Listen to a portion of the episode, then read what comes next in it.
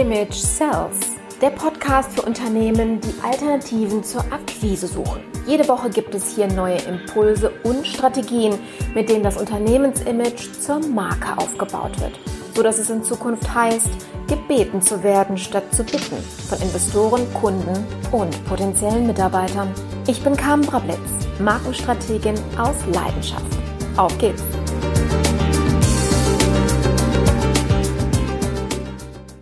Einen wunderschönen guten Tag, meine Lieben. Herzlich willkommen zurück zum Podcast. Ähm, heute habe ich eine Solo-Folge für dich. Und zwar geht es um dein Gehirn, beziehungsweise das Gehirn deiner Zielgruppe. Vielleicht erinnerst du dich, dass ich dir erklärt habe, was Markenstatus eigentlich bedeutet.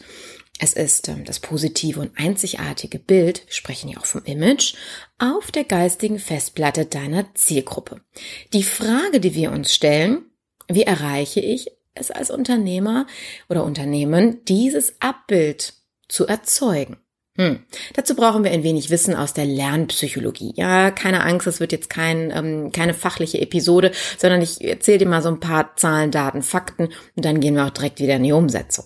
1927 hat der russische Wissenschaftler Ivan Pavlov, jetzt klingelt vielleicht äh, ein Glöckchen in deinem Kopf, erstmals das Phänomen der klassischen Konditionierung beschrieben. Vielleicht erinnerst du dich eben in diesem Zusammenhang an den Pavlovschen Hund, ähm, der bei dem Ertönen eines bestimmten Glockentons mit Speichelfluss reagiert hat. Ein Zeichen dafür, dass er sich auf Fresschen eingestellt hat und sich darüber freut. Klar, es ist die Befriedigung eines absoluten Grundbedürfnisses, nämlich Essen.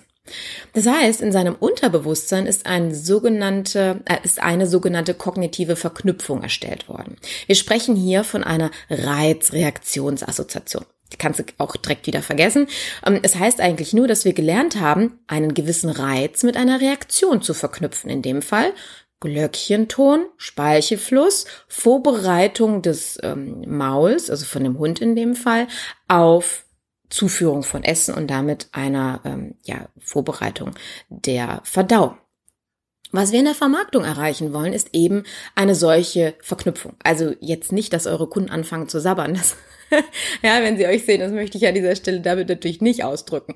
Es geht darum, dass ein visueller Reiz, ähm, ja, wie das Erkennen eines Logos oder das Wahrnehmen eines Dufts zu einer positiven Reaktion bei eurer Zielgruppe führt nämlich wie die Erinnerung an ein Markenerlebnis. Das wiederum dazu führt, dass wir entweder ein Kaufverhalten einleiten, also wir als Zielgruppe, oder durch eine positive körperliche Reaktion, positive Kommunikation über die Marke auslösen.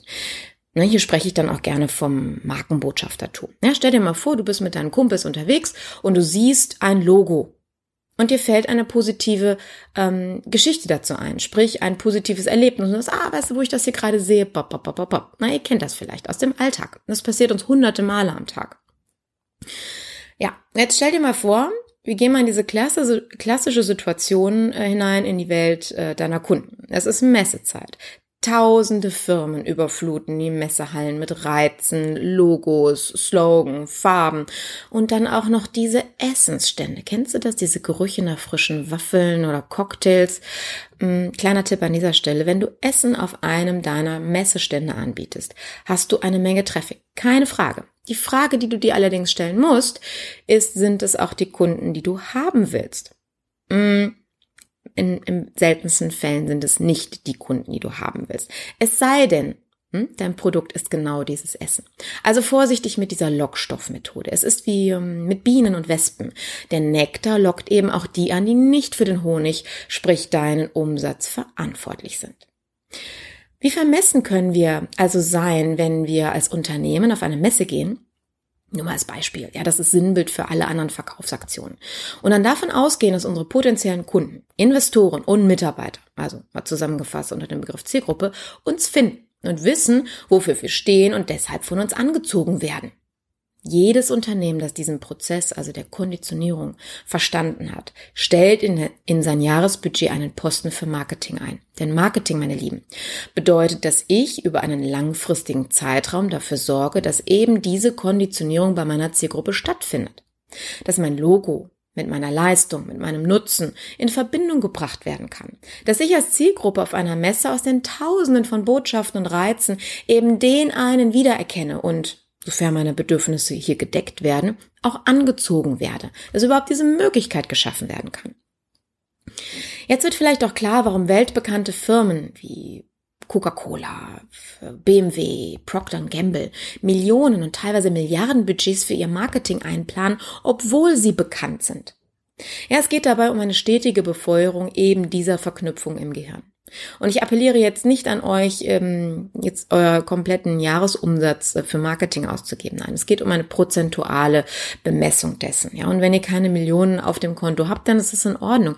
Aber sagt denn nicht, dass ihr, ähm, ich sage jetzt mal 200 Euro im Monat für Marketing ausgebt, wenn ihr am Ende des Tages aber, äh, ich sage jetzt mal ähm, 80 Prozent mehr davon mit einem Kunden in einem Auftrag verdient. Das muss also alles so ein bisschen im Verhältnis stehen. Die Frage, die du dir also stellen musst, ist, welche Maßnahmen dafür notwendig und angebracht sind, um eine positive und einzigartige Verknüpfung, Assoziation, ja, im Kopf deiner Zielgruppe zu erstellen. Hm. Stell dir mal Folgendes vor. Pavlov hätte jeden Tag eine andere Glocke eingesetzt. Der Hund wäre vollkommen verwirrt gewesen und es wäre keine saubere Verknüpfung in seinem Gehirn entstanden. Also das ganze Experiment wäre schiefgelaufen. Deshalb appelliere ich an dich und dein Unternehmen, bevor ihr Geld und andere Ressourcen in die Hand nehmt, erstmal an einer anständigen Strategie zu arbeiten damit die Maßnahmen zusammengenommen auf euer Assoziationskonto im Kopf eurer Zielgruppe einzahlen und sich die Investition somit auch langfristig auszahlt. Denn diejenigen, die sagen, dass Marketing nicht funktioniert, und da gibt es so viele da draußen, die agieren nämlich genau nach diesem Gießkannenprinzip. Ja, hier mal ein bisschen, dort mal ein bisschen und mal gucken. Ja, morgen sind wir nicht da, machen wir nicht, dann übermorgen wieder. Ja, so gehen eure Blumen draußen auf dem Balkon kaputt, genau bei der Hitze draußen. Jetzt haben wir Sommer ähm, und vor allen Dingen erreicht ihr damit keinen bleibenden Effekt. Außer, dass euch die Pflanzen eingehen und somit auch das Bild eurer Zielgruppe, nee, das Bild von euch im Kopf eurer Zielgruppe. In der nächsten Folge werden wir uns mit ähm, der Gesundheitsexpertin Kerstin Hart tiefer mit dem Gehirn und seinen Funktionen auseinandersetzen. Wenn du also erfahren willst, wie du das Gehirn umprogrammieren kannst, dein eigenes und auch so ein ganz klein wenig das deiner Zielgruppe. Ja, wir sind hier nicht im NLP und wir sind hier auch nicht im Thema ähm, negative Beeinflussung, sondern einfach nur, dass du verstehst, wie das Gehirn eigentlich funktioniert. Heute haben wir nur ein, haben wir ein ganz kleines bisschen an der Oberfläche gekratzt. Ja, und wenn du das auch noch positiv für deine eigene Gesundheit nutzen willst, also Thema Abnehmen, na, jetzt wenn wir im Sommer sind oder Thema überhaupt langfristig ja, leistungsfähig im Gehirn sein, also nicht morgens um neun Uhr im Büro schon völlig überfordert sein und den Tag nicht mehr in den Griff kriegen, dann lade ich dich ganz, ganz herzlich zur nächsten Folge ein. Denn das Interview mit der Kerstin ist so geballt mit Wissen. Wow, ich habe danach echt erstmal mich hingesetzt und mir das nochmal zwei, dreimal angehört, um die ganzen Informationen auch für mich umzusetzen. Und von daher kann ich dir das wirklich nur empfehlen. Wenn du dich mit diesem Thema tiefer auseinandersetzen willst, dann bist du auch herzlich willkommen in der kostenfreien Facebook-Gruppe. Ähm, ja, wie ähm, auch dieser Podcast heißt die Image Cells, nur mit dem ähm, Zusatz Community und ist ganz einfach auch über den Link in den Show Notes zu finden. Dort bin ich einmal die Woche jetzt ähm, seit kurzem auch live und zwar donnerstags um 15 Uhr oder um 19 Uhr. Das gebe ich kurz vorher immer wieder bekannt, um Fragen zu den aktuellen Folgen zu beantworten und mich auch deinen Herausforderungen zu stellen an einem klassischen Q&A, also Frage- und Antwortspiel. Den Link findest du ebenfalls in den Show Notes und ich freue mich sehr, dich dort begrüßen zu dürfen. In dem Sinne wünsche ich dir jetzt einmal viel Spaß, wenn du bzw. du mit deinem Team also drüber nachdenkst, wie funktioniert oder wie setzt ihr denn schon das Thema Konditionierung in euren Marketingmaßnahmen ein, um das mal vielleicht bewusst zu machen, mal die Prozesse aufzuschreiben, zu gucken, sind die denn sauber? Ist ist es immer wieder das gleiche Glöckchen, was ihr ähm, ertönen lasst oder sind es unterschiedliche Töne? Und dann versteht ihr vielleicht auch, warum naja, eure Zielgruppe noch nicht auf euch fliegt. In dem Sinne wünsche ich euch einen erfolgreichen Tag und freue mich ganz doll darauf, dich bei der nächsten Folge und auch in der Community begrüßen zu dürfen. Bis dann, deine Carmen. Ciao.